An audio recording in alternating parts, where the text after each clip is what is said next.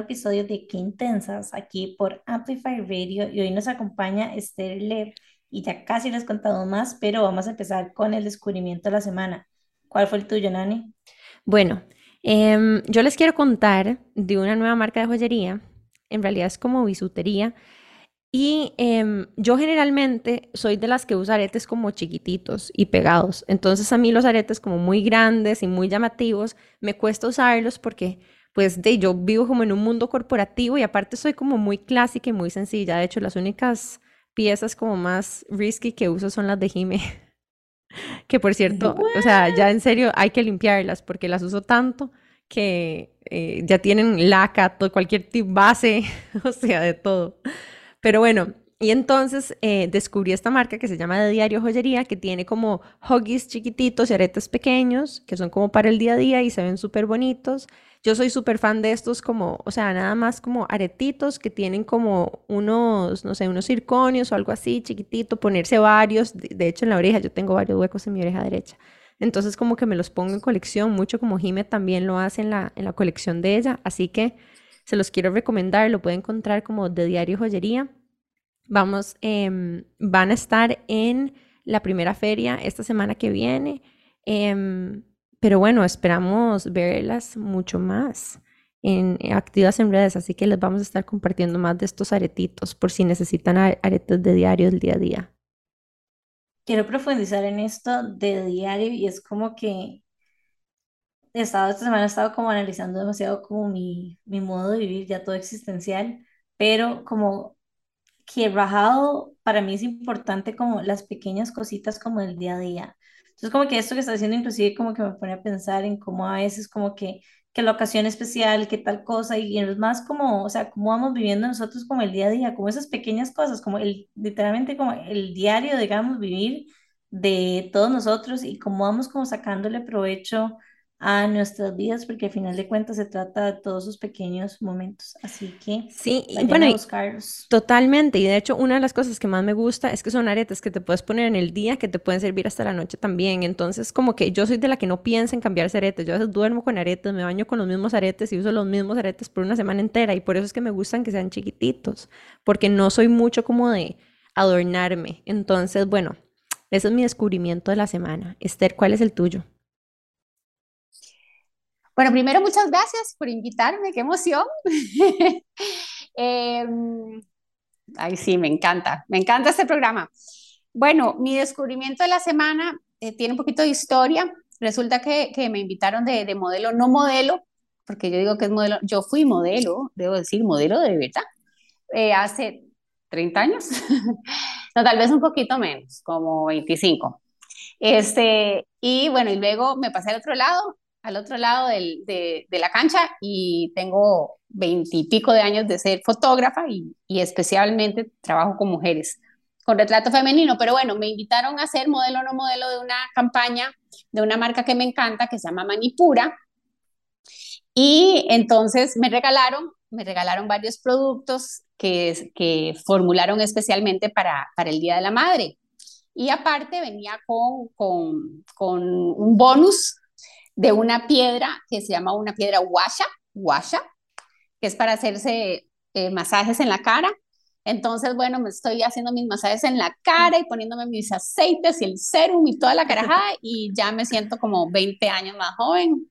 Entonces, ese es el maravilloso descubrimiento de la semana. Estoy súper feliz. Nosotras somos súper, súper fans de Desi y de Manipura. Nosotros las ah, miramos como emprendedoras, sino sus productos son espectaculares. Y Espectaculares. los usamos full. Ellos, de hecho, estuve en el Festival Intensas también vendiendo sus productos y tiene una mascarilla que no me acuerdo en este momento cómo se llama, que es como cafecita, que te deja la cara espectacular, aparte de los óleos que son top. Sí, a mí me encantan los óleos. Hay un aceite de cuerpo que tiene como palo santo que es súper delicioso, me encanta el olor.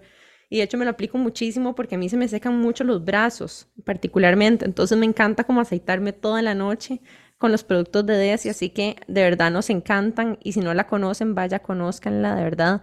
Ella tiene varios puntos de venta, pero creo que la pueden seguir también como Manipura en redes sociales. Así pueden encontrarla en, en Mercado. Mercado tiene varias tiendas, tiene en Plaza Lincoln, tiene Multiscazú, tiene en Multi del Este y tiene en Oxígeno. De paso también pasan por mi stand porque ahí tengo también mis piezas. Pero sí, y bueno, hablando de hecho de emprendimientos y acercándose el Día de la Madre, que ya estamos a día de, nada más hago como un call to action de que buy local este Día de la Madre, hay demasiadas marcas chivísimas, demasiados emprendimientos espectaculares. De hecho, nosotros tenemos un directorio de emprendimientos, así que aprovechen y vayan a comprar sus regalos este Día de la Madre, apoyando también la economía local. Me encanta, me encanta. y bueno, Jimé, ¿cuál fue tu descubrimiento? Bueno, mi descubrimiento en realidad no es un descubrimiento porque ya lo había probado, pero este fin de semana fui a cenar, de hecho, con Anne a, a Ikari. Yo estoy obsesionada, pero yo no les puedo explicar el nivel de obsesión que tengo con ramen. Entonces estoy obsesionada con ramen con mojitos, son como mi obsesión de vida.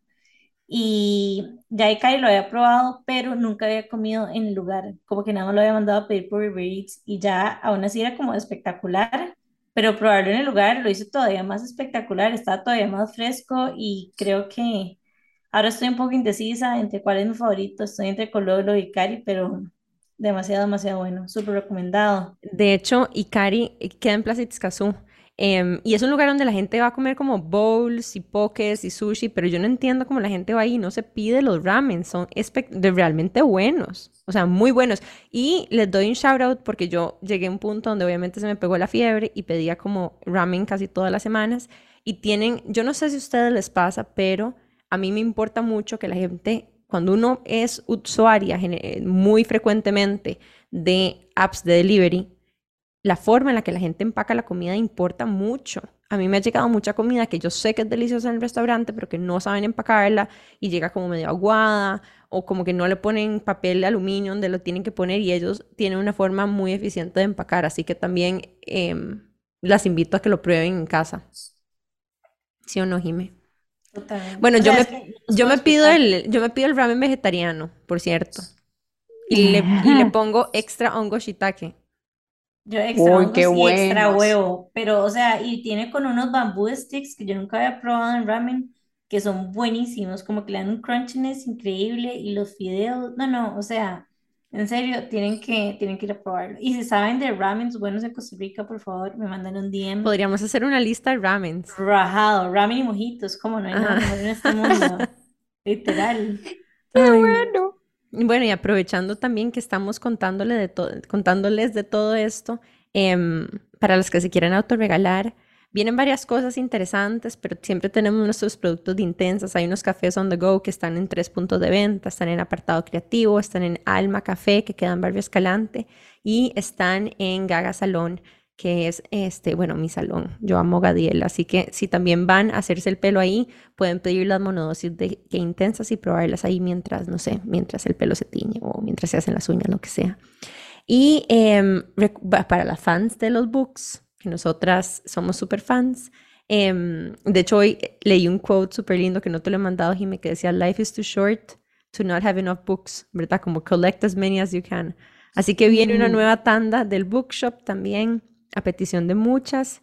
Y no sé, a mí me encanta, estoy demasiado contenta. Tengo que decir que Intensas para mí, no sé, como que después del festival, para mí se fortaleció mucho el propósito. Me siento muy alineada con lo que estamos haciendo. Em, me siento muy honrada de que mujeres como Esther estén con nosotras conversando y, y yo he crecido mucho escuchando las historias de otras mujeres y espero que así sea para todas las personas que nos escuchan también y por supuesto agradecerles por, por siempre escucharnos, apoyarnos y compartirnos en redes.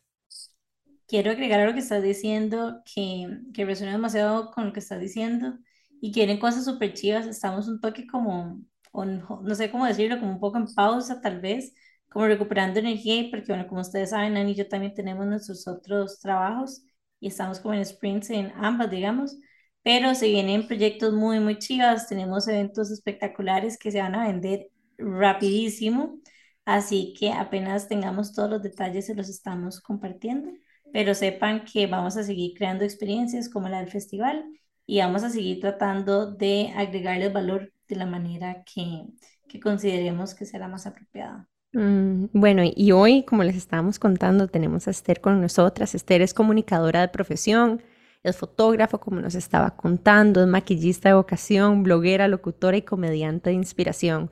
Yo la conocí hace que como unos cinco años, creo que fue Candelilla, porque de hecho tuvimos a Anas, Anastasia, hace como dos episodios en, en ¡Ah! Intensas, ajá, este, y, y bueno, estábamos hablando de Candelilla Club y ahí fue donde Esther y yo nos conocimos. Fuimos eh, storytellers en la misma sesión que fue en, en, en Avenida Escazú, muy, muy lindo, un, un storytelling muy sanador para mí.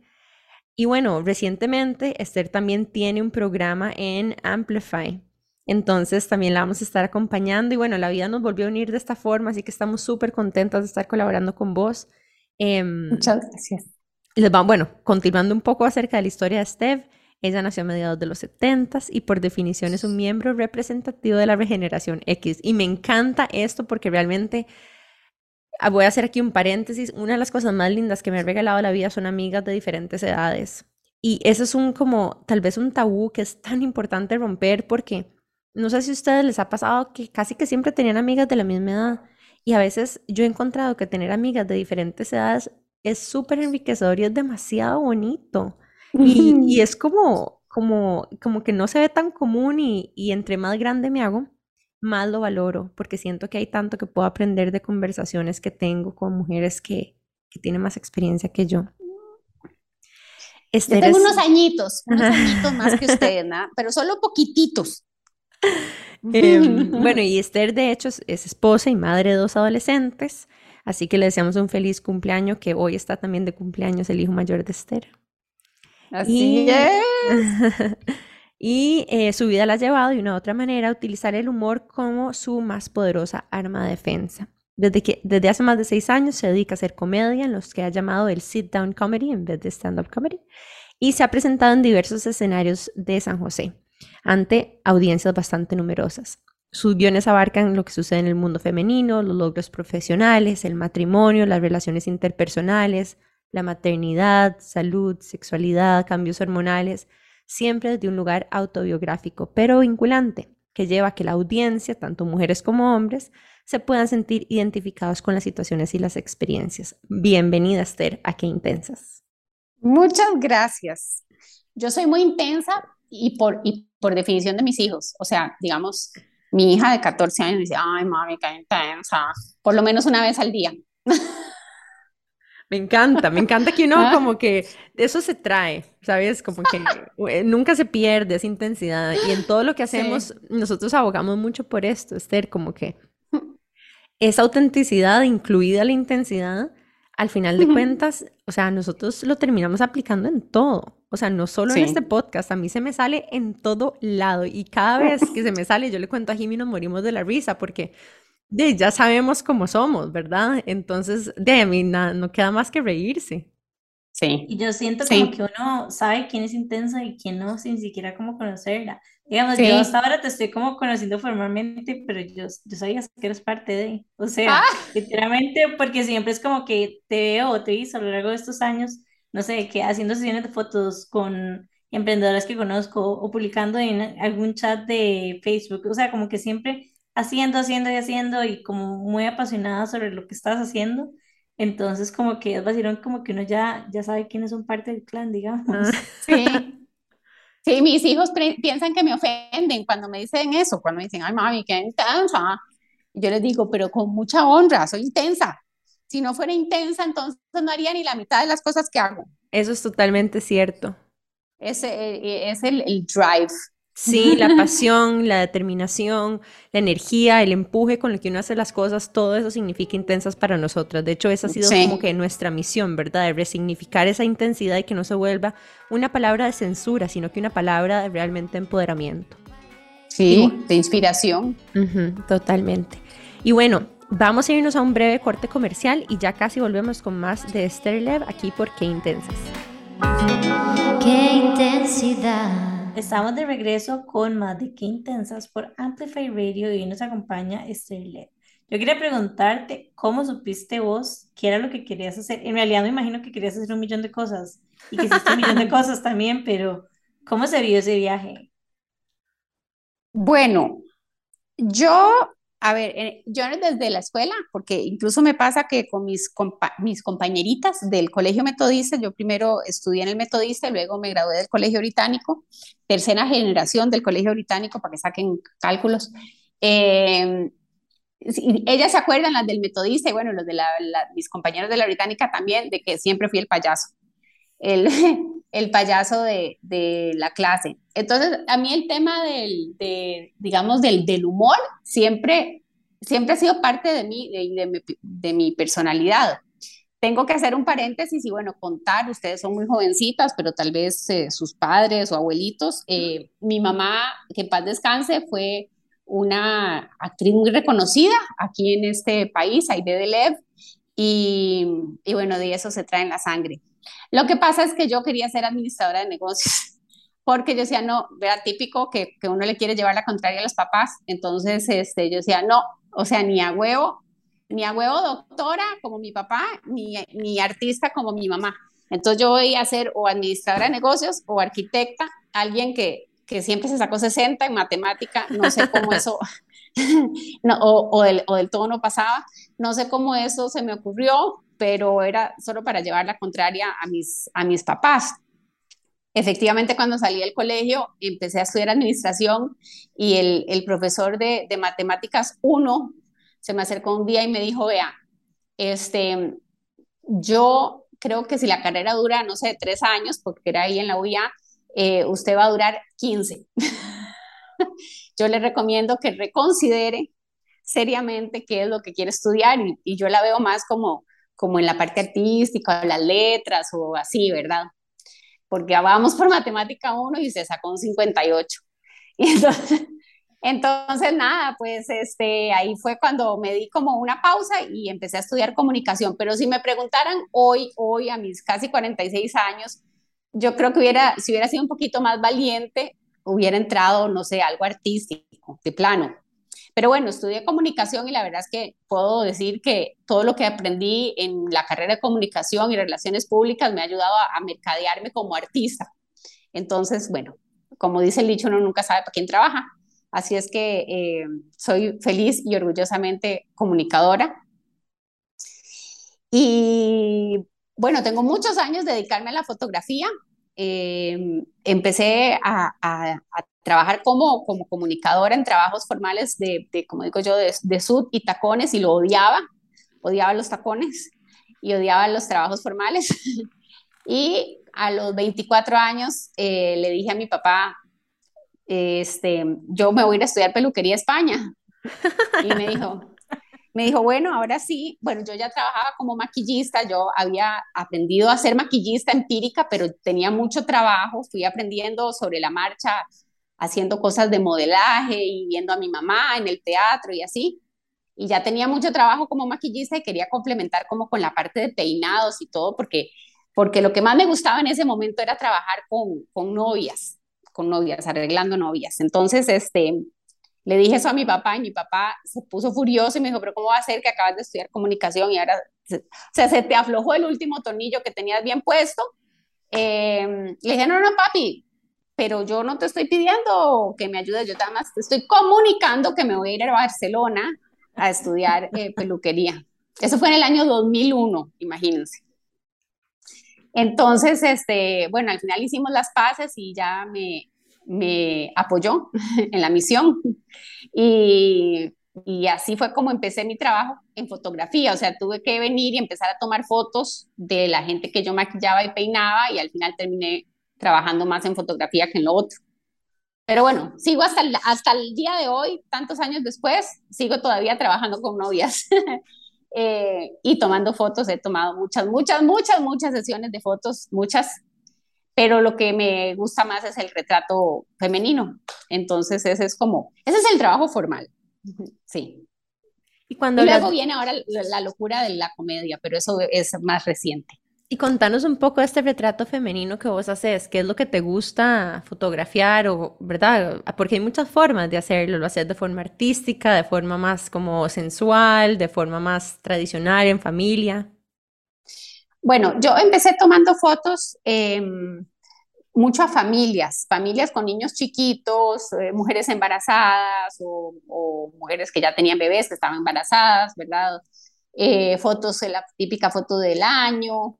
Eh, como digo yo, yo, yo no sé, yo llegué tarde, llegué, no, llegué temprano y luego vinieron las redes sociales. Yo hubiera querido tener a las redes sociales a, a, favor mío hace 20 años. O sea, pero estaba pensando eso, porque estaba tratando de pensar cómo te mercadeabas en ese momento, porque ahora sí, redes sociales, y uno está acostumbrado que fotógrafos y maquillistas, pero me imagino Bueno, me mercadeaba, vean, les voy a contar, me mercadeaba así, para lo, de, para lo de maquillaje tenía mis tarjeteros que tenía que ir a rellenar por lo menos una vez al mes en todas las tiendas de vestidos de novias, todas, todas, las de Escazú, las de Moravia, las de San Pedro, las de Desamparado, las de, you name it.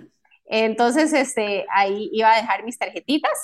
Em, y bueno, gracias a Dios tenía mucho trabajo en todas las tiendas de, de alquiler, de, de smokings, de, de, vestidos de novia, de primera comunión, de todo eso.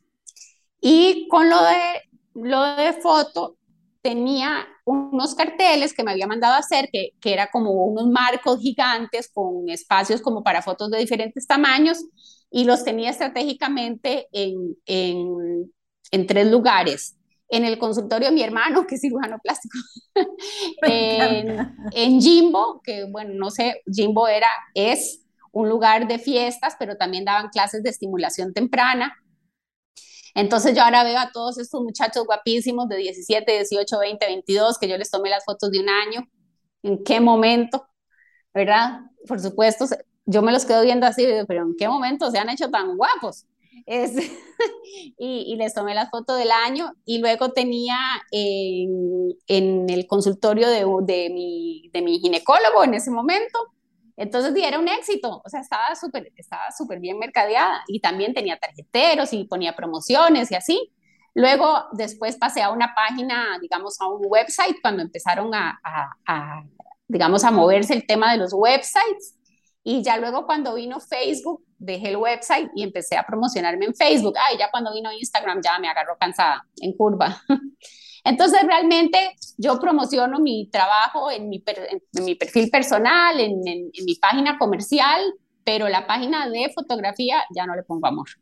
Porque además tengo más gente en mi perfil, digamos, en, en la página de los fabulosos 30 más, que, que, es mi página comercial que tengo hace como nueve años o como diez años, este, y en mi perfil personal y ha sido también de boca en boca, después de tantos años, pues, ay, vos le tomaste fotos a fulana, venga, entonces, este, así se va pasando. Pero sí, o sea, yo veo, digamos, a las fotógrafas de hoy en día y qué chozas, públicos.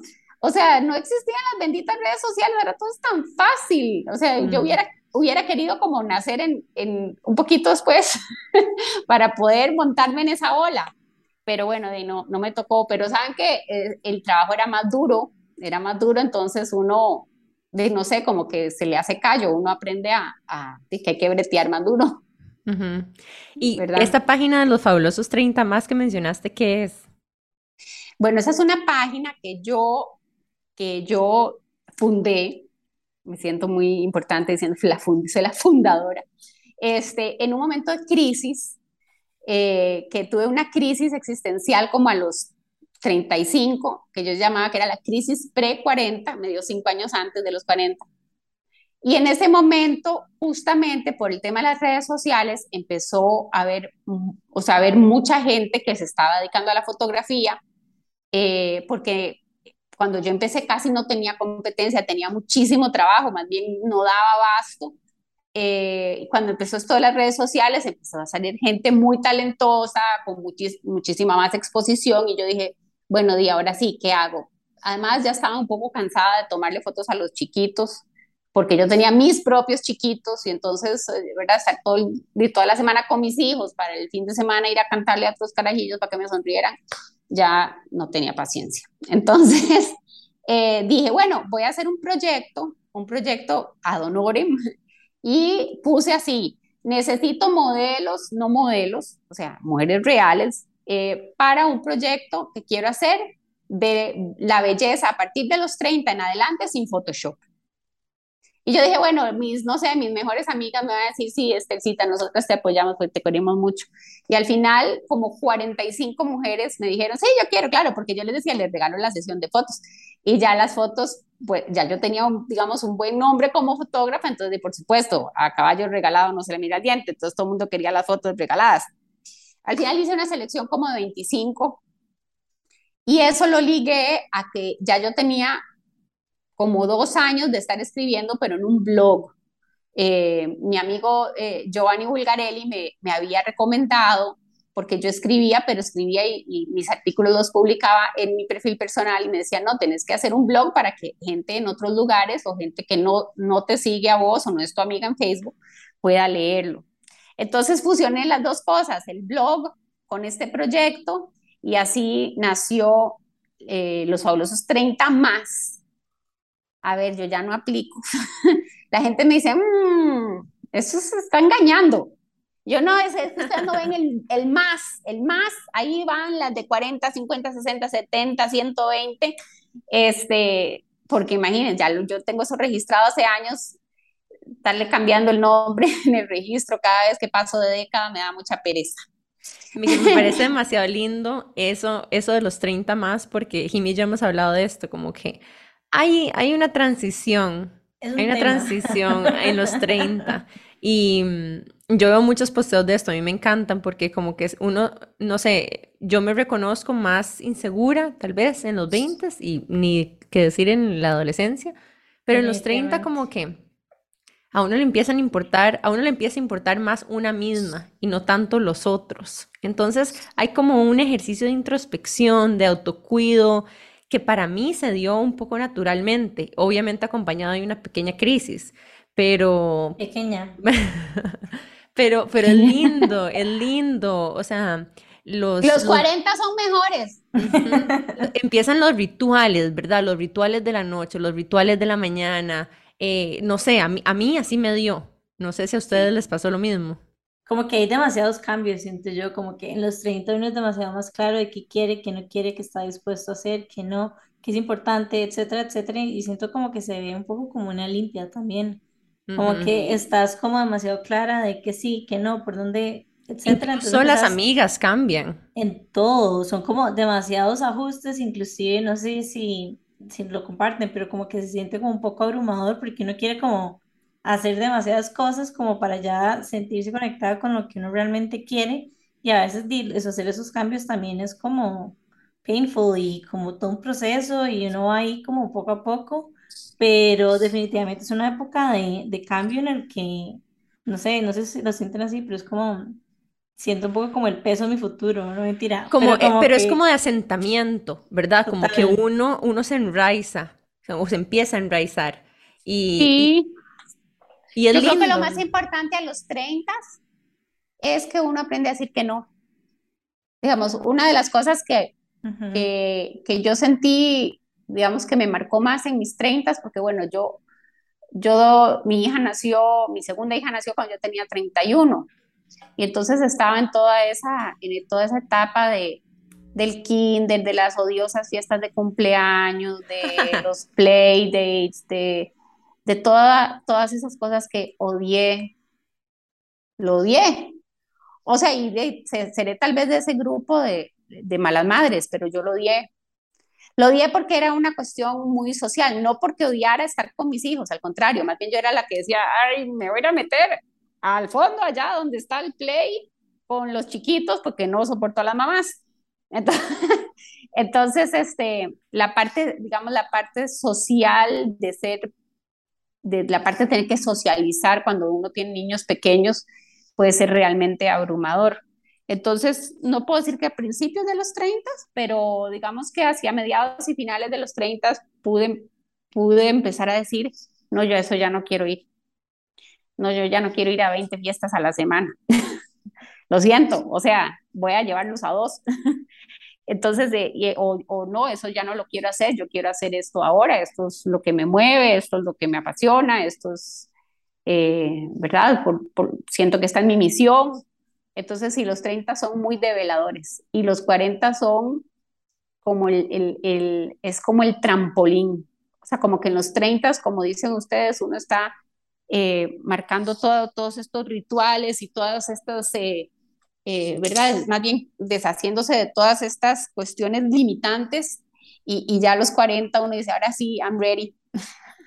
por eso dicen, ah, no, es que a los 40 uno está empezando a vivir. Bueno, ya voy ya casi por 46, pero, pero sí, los 40 son, de verdad que sí son súper liberadores. Me identifico con lo que estás diciendo y es como que algo que inclusive he estado como tratando un poco con mi psicóloga y es como a veces quitarnos esa creencia de como que uno necesita, o sea, como que lleva ciertas cosas al límite para que la gente alrededor tuyo se sienta bien o esté bien o esté satisfecha o whatever. Y es como trabajar en el autoconocimiento y entender que yo no tengo que pasarla mal para que los demás lo pasen bien. O sea, como que uno puede ir poniendo como esos mini límites que eso no te va a hacer una mala persona, que también necesitas como cuidarte a vos mismo. Entonces es como algo que uno empieza a, explorar y aunque yo antes decía como que no me costaba poner límites, como que ya, digamos, como ya realmente como analizando mi, di, como que mi vida, como que me he dado cuenta últimamente, especialmente que hay demasiadas como situaciones en las que yo tal vez como que no ponía límites y que al final terminaba pasándola mal y que ni siquiera era como porque mi entorno me estuviera haciendo algo malo o feo, etcétera, simplemente es como porque yo ocupaba otra cosa completamente diferente en ese momento. Claro. Y es muy importante, es, es muy importante el, el, tema de, de poner límites. Eh, yo, yo lo, lo, lo, he hablado mucho, he escrito mucho sobre eso. Eh, porque bueno, como en algún momento les, les comenté antes de la entrevista, em, a mí me operaron del corazón hace poquito, en marzo del, del año pasado, a corazón abierto, y bueno, para cambiarme una válvula que estaba chocha, no servía de nada. Y, y bueno, fue, no, no, fue una experiencia bonita, fue una experiencia espantosa. Eh, gracias a Dios no me morí.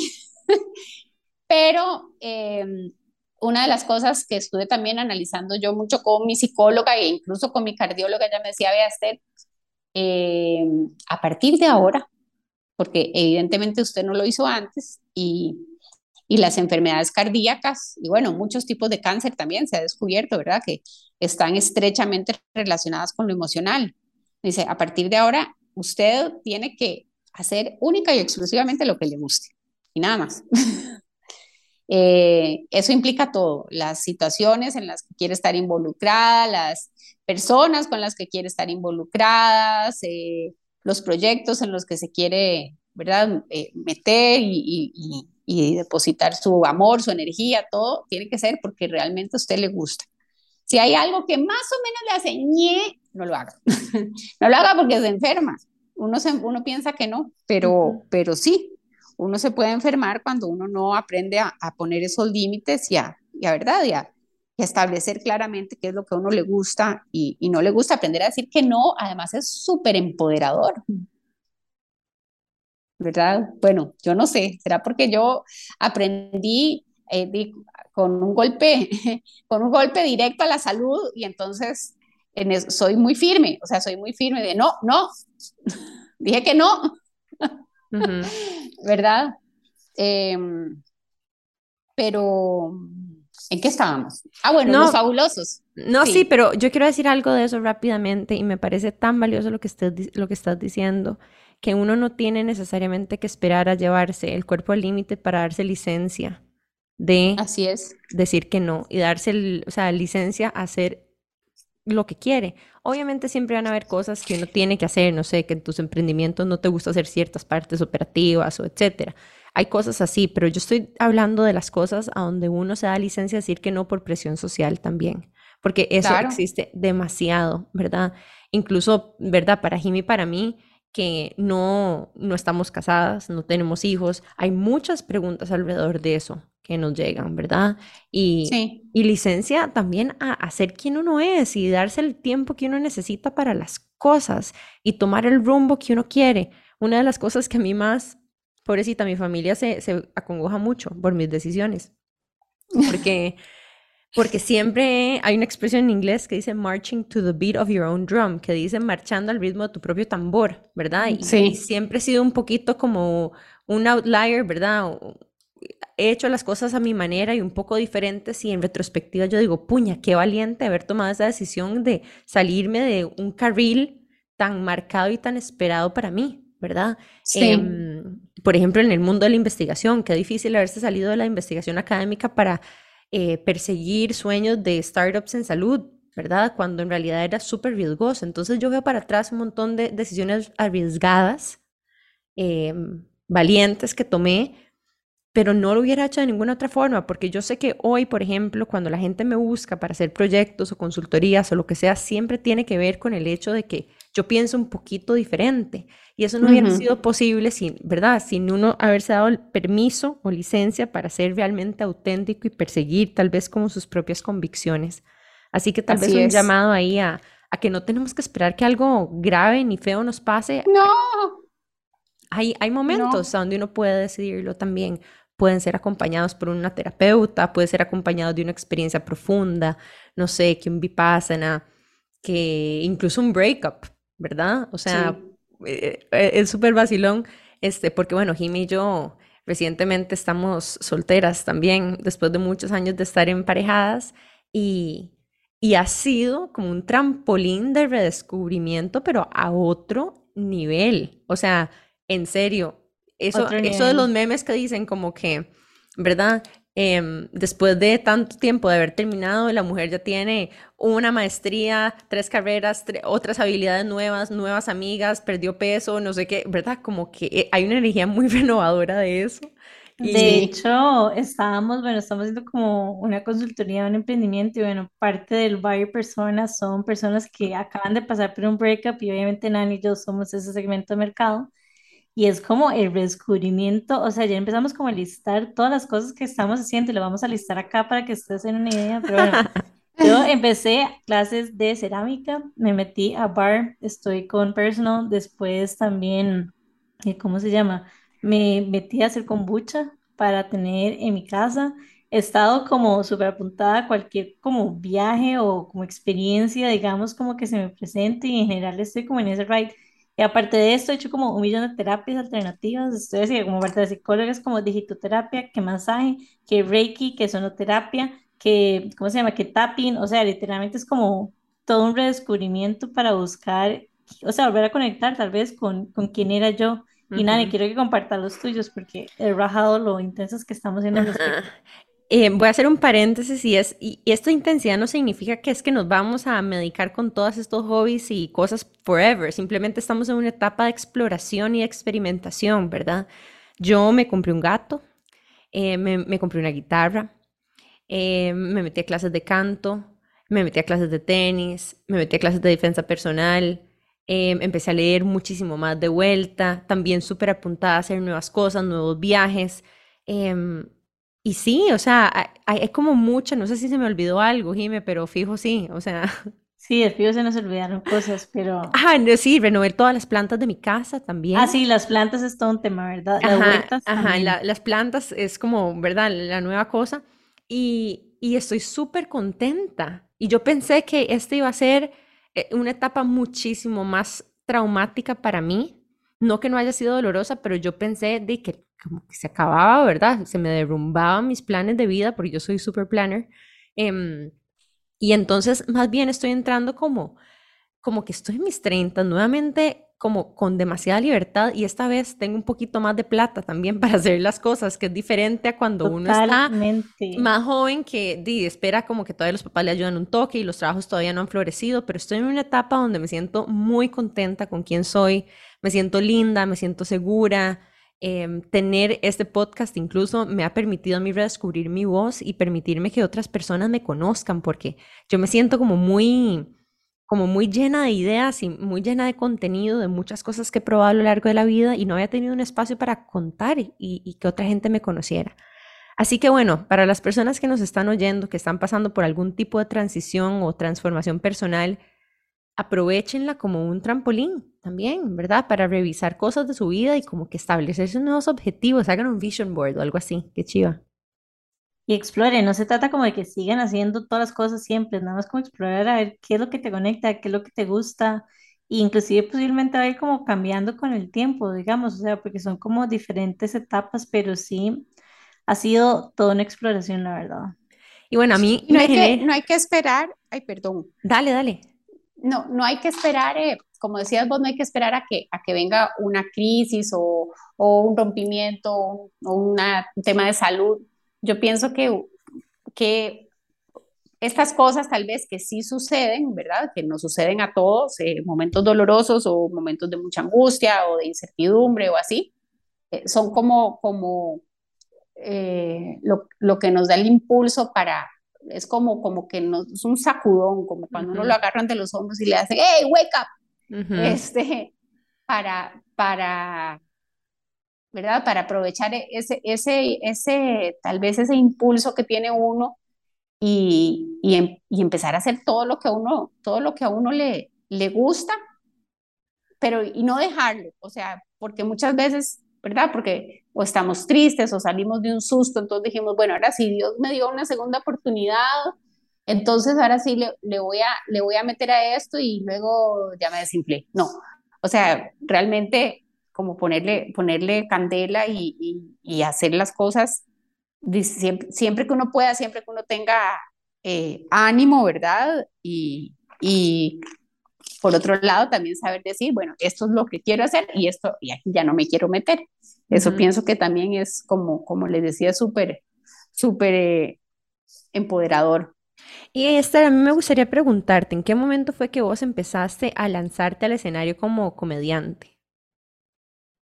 Bueno, yo ya escribía en, en este espacio del blog que, se llama, que se, en ese momento se llamaba igual Los Fabulosos 30 más, luego ya dejé el blog, se convirtió en la página de, de Facebook y eh, mis amigas me decían, ay, pero ¿cuándo nos vas a leer algunos de los artículos? Yo decía, no, hombre, yo con esta voz, porque a mí en el colegio me molestaba mucho por mi voz, ahora es un poquito más grave, pero siempre tuve la voz tremendamente pituda, entonces, eh, o sea, era tanto lo que me molestaba en el colegio que yo prefería ni, ni siquiera levantar la mano para preguntarle cosas a los profesores. Entonces yo decía, no, yo con esta voz no, o sea, no, jamás. Eh, y un día dije, ay, ¿qué importa? ¿Qué pierdo? Lo que voy a hacer es que voy a- a ofrecérselo a alguna fundación, ¿verdad? Ya, digamos, ya tenía una audiencia importante que leía lo que yo escribía y dije, bueno, voy a ofrecérselo a alguna fundación para recaudar fondos y vamos a ver qué, qué pasa. Entonces, al principio eran como, como, eran como lecturas actuadas, por decirlo de alguna manera. Y me encantó, me encantó esa, esa interacción con, con el público. Y entonces hice un par, de hecho hice una que pensé que iban a llegar 60 personas y llegaron como 130 eh, eh, para Lifting Hands, que es una fundación con, con, la que tengo una relación muy estrecha desde ya hace muchos años con Mariola. Eh, y soy, bueno, somos padrinos, mi esposo, yo, mis hijos, de, de, ahora somos padrinos de una chiquita, fuimos padrinos varios años de, de un muchacho con, con sordera y bueno, cada vez que yo puedo ayudar a la, a la fundación, he sido profesora y, y, me encanta, me encanta Lifting Hands. Entonces dije, pues, ¿qué pierdo? Y llegó ese montón de gente.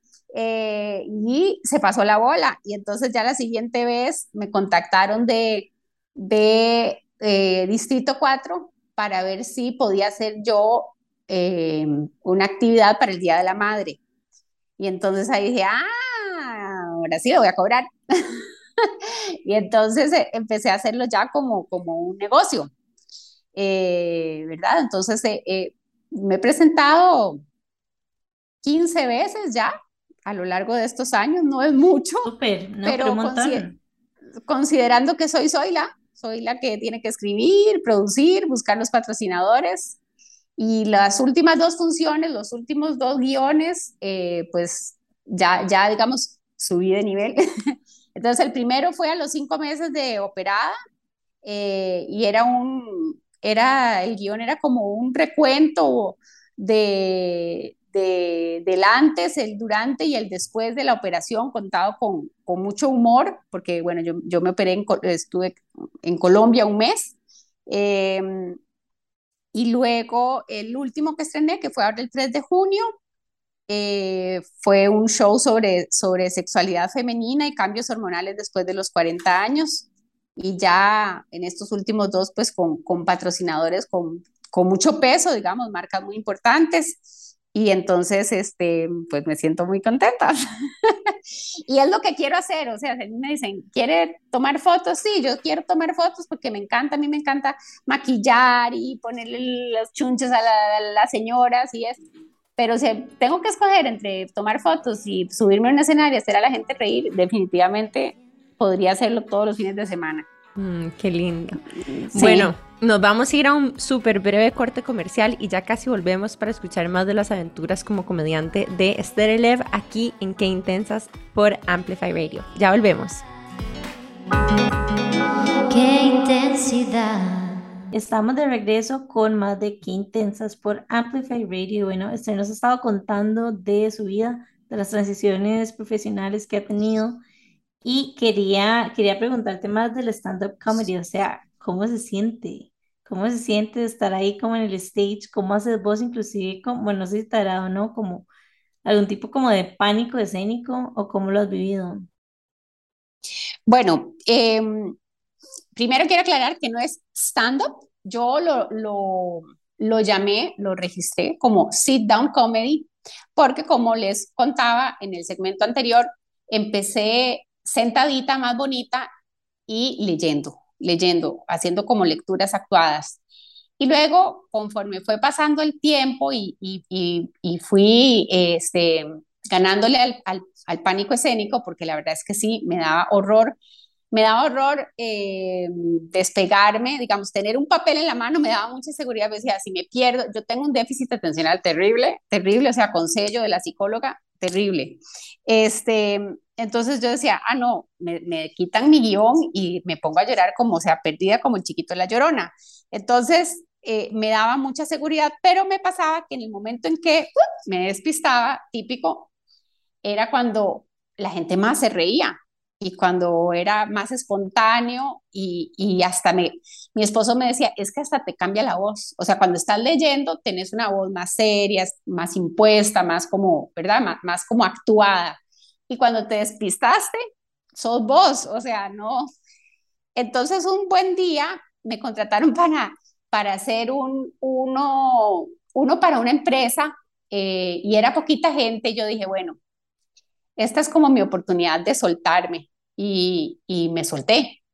Y, y, o sea, fluyó, fue tan divertido que dije, bueno, el guion siempre va a estar ahí, siempre me acompaña. De hecho, yo siempre hago la aclaración al principio de los shows. Les digo, vean, yo tengo un déficit atencional muy severo. Entonces, si de repente saco el guion, no se asusten, es parte del show. Es que me perdí. me perdí, necesito saber a dónde estoy. Pero, a ver, así como que yo les diga que uy, que, que si me dan nervios, no, es que me da una contentera tan grande. O sea, yo me siento tan feliz que digo, ¿cómo puede ser que me esperé tantos años para hacer esto? A veces me da la llorona y le digo a mis padres, me estoy haciendo vieja. Ya voy a cumplir 50, voy a cumplir 46. Me decía, pero ¿por qué no hice eso desde los 30? Y decía, mi amor, a los 30, o sea, a los 30 estabas embarazada de tu segundo bebé y tenías un bebé de de, un año y ocho meses. o sea, está difícil hacer eso a los 30. Eh, uno siempre se pregunta eso, ¿verdad? ¿Por qué, no hice, ¿Por qué no lo hice antes? ¿Por qué no lo hice antes? Bueno, porque tenían que pasar muchas cosas en mi vida, muchas cosas buenas, eh, feas y espantosas y preciosas, o sea, para poder tener suficiente material para escribir mis guiones y, y poder eh, subirme a un escenario o, o, a una tarima eh, porque me he presentado en teatro, pero también me he presentado en galerías de arte, eh, ¿verdad? O, en rooftops. Entonces, este, pues sí, eh, así, así, así nació. Y hablando un poco como de estas experiencias que nos contás, a mí me encantaría como preguntarte, ¿qué le dirías vos a la Esther que tiene, está cumpliendo 20 años? a la que está cumpliendo 30 y a la que está cumpliendo 40? Bueno, a la de 20 años le hubiera dicho que, que estudiara realmente lo que le gustaba, ¿verdad?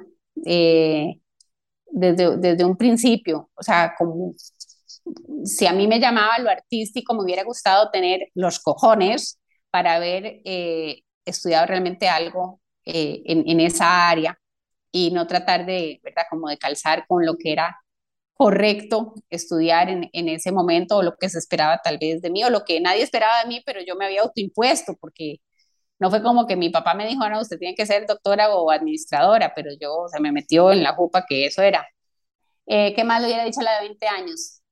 Que hubiera sido más segura de, tal vez, de, de sí misma, de su, de su físico, de, no sé, de que hubiera sido más sabia de escoger con quién pasar esa década, eh, no en cuanto a pareja, porque yo tengo 25 años de estar con mi, con mi esposo novio, entonces, eh, desde los 21. Em, pero tal vez con el tema de haber explorado otros, otros círculos de amigos, gente más, con un poquito más abierta o así, eso le hubiera dicho a la de 20, a la de 30 le hubiera dicho que no se estresara tanto por el tema de, de la maternidad. El tema de la maternidad, o sea, es muy bonito, pero lo puede llevar a uno al borde de la locura.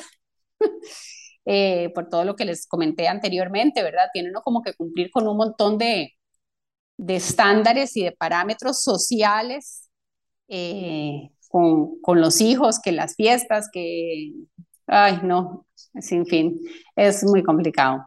Digo, hay que, hay que, no, hay que, no hay que poner todo como que fue terrible, pero, pero sí es una, es una etapa, es, es muy cansado. Cuando los niños están pequeños es, es realmente cansado. Eh, yo no sé en qué momento se les, ocurre, se les ocurrió a las mamás que había que hacer tantas fiestas y tantas cosas. Yo no me acuerdo que fuera así mi infancia. Y a la de los 40, bueno, ya casi voy por 46, no, pues que siga la fiesta. no, los 40 han estado muy buenos, o sea, salvo estos dos últimos años que han sido bien pelis por el tema de la salud, digamos, eh, pero como les digo, le, digo yo a todo el mundo, el humor, el humor es, eh, ha sido y sigue siendo, espero siga siendo todo el resto de mi, vida, eh, de mi, mi, arma más, más, más potente ante la adversidad y la incertidumbre y todo lo demás. Y, y me da trabajo. Entonces, no, a la de los 40 le digo que sí, ojalá los 50 sean, o sea, yo quiero estar en Nueva York, en los 50.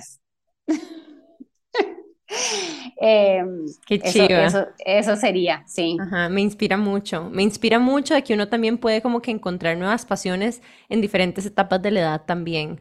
Como que incluso si en este momento alguien todavía no lo tiene claro, o sea, hay tiempo, ¿verdad? Hay tiempo para ah, descubrirse, hay tiempo para empezar cosas nuevas, hay tiempo para reinventarse y, y eso que la gente le dice a uno como que, ¿verdad? A los 30 ya tiene como que haber alcanzado algo. Yo no sé qué es algo, pero algo yo sí lo traigo, como que algo tengo que haber alcanzado en los 30, pero también darme un chance a que también evolucione naturalmente eso.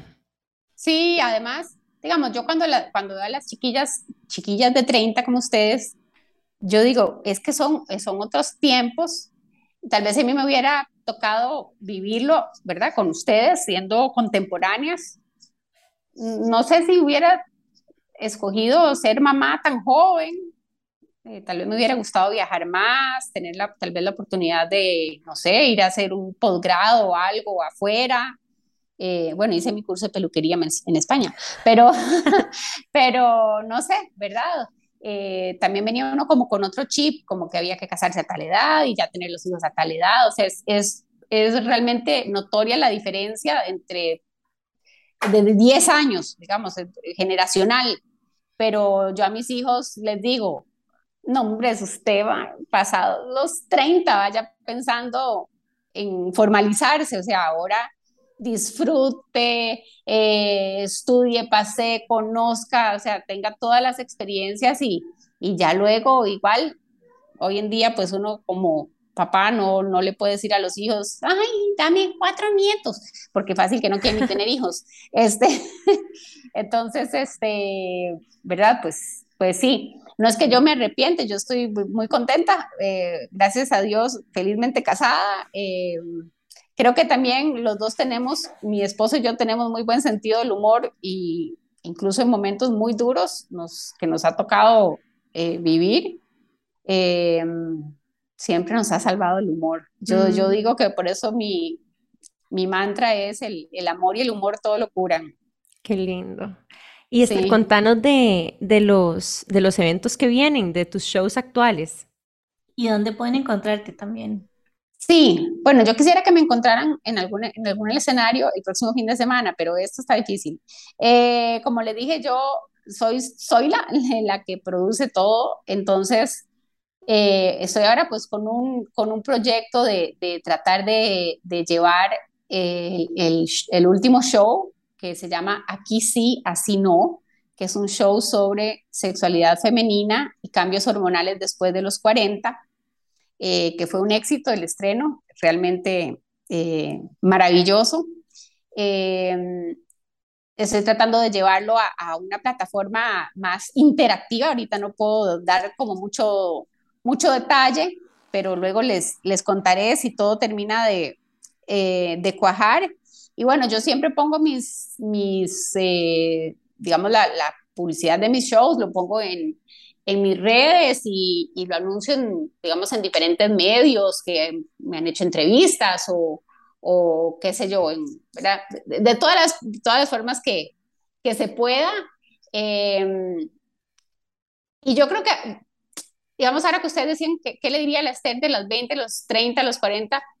Muchas veces me, me, preguntan, ¿verdad? Gente más joven me dice, pucha, y, y, y, no le da, no le da como, como cosa que el qué dirán, porque eh, ser, ¿verdad? Ser mujer eh, comediante no es como, como, como algo que uno, como que algo como muy común. eh, no, no me da pena. No me da pena primero eh, en este último show donde explícitamente hablé sobre sexualidad, incluso mi coach, mi coach fue Irene Cerdas, que sé que ha estado también con ustedes en el, en el programa. Sí, la eh, amamos. Sí, la amamos a Irenita. Eh, y bueno, ella estuvo ahí ese día y, y, ella me decía, la verdad es que hay que, hay que, hay que ser valiente para, para hablar, o sea, subirse a un escenario y, hablar de, las partes del cuerpo de la mujer y de sensaciones y de lo que sí nos gusta y lo que no nos gusta y, y todo lo demás. Y, y, no, no me da pena. Primero no me da pena porque cuando uno ya pasó por donde asustan, digamos, cuando uno tiene, tiene o sea, pasó por una experiencia, digamos, transformadora, eh, uh -huh. por el tema de salud y uno pensó que se podía palmar, entonces, entonces ya a uno le dejan de dar pena muchas cosas. Uh -huh. Digamos, yo me tengo que pelar el fondillo en media calle ya no me da pena, uh -huh. porque después de que en la, en la UCI me vieron el fondillo tantas veces, entonces ya esas cosas no me dan pena. Y este, no me da pena porque es como hablo con una amiga mía que es cantante y actriz, yo digo, es que uno hace lo que le gusta y aparte es su trabajo. Entonces, ¿por qué uno va a sentir pena por su trabajo? O sea, yo no, les, yo no estoy ofendiendo a nadie. Qué lindo. Bueno, y, y, para la gente que a nosotros nos sigue principalmente en Instagram, le podemos decir que pueden encontrar a Esther como Esther Lev76. Esther E-S-T-H-E-R-L-E-V-76. Por ahí la pueden contactar, ya sea al DM para colaboraciones, también Ahí mismo van a encontrar su perfil de Instagram para fotografía y su link a el Facebook. ¿Y mm, qué más, Jime? No, recordarles nada más de que nos sigan en Instagram como Que Intensas Podcast, que sigan a Amplify como Amplify Radio FM y si están interesadas en ser parte de un grupo de WhatsApp que tenemos que se llama Club Intensas, no duden en mandarnos un DM para nosotros compartirles el link de WhatsApp. De hecho, creo que está en link in bio, ¿verdad, Nani? Sí, y de hecho a través de este chat es un chat que no hay spam porque es unidireccional y ahí lo que hacemos es avisar los nuevos eventos, los nuevos episodios que salen, eh, cuando salen los nuevos bookshops, eh, las colecciones del bookshop y cualquier otro producto. Así que si les gustó este episodio, eh, denle like, compártanlo con la gente que creen que les interesaría y obviamente darle demasiadas gracias a Esther por acompañarnos hoy en nuestro episodio número ciento y pico. De hecho, creo que es wow. el 101 o el 102. Creo que es el 101, de hecho. Ajá. Sí. ¡Wow! Estamos súper emocionadas y bueno, demasiadas gracias a toda nuestra comunidad por siempre apoyarnos, por ser fieles a nosotras y nos vemos el próximo miércoles a la misma hora en el mismo lugar. Chao. Muchas gracias, chicas. Me encantó. Gracias. Bye.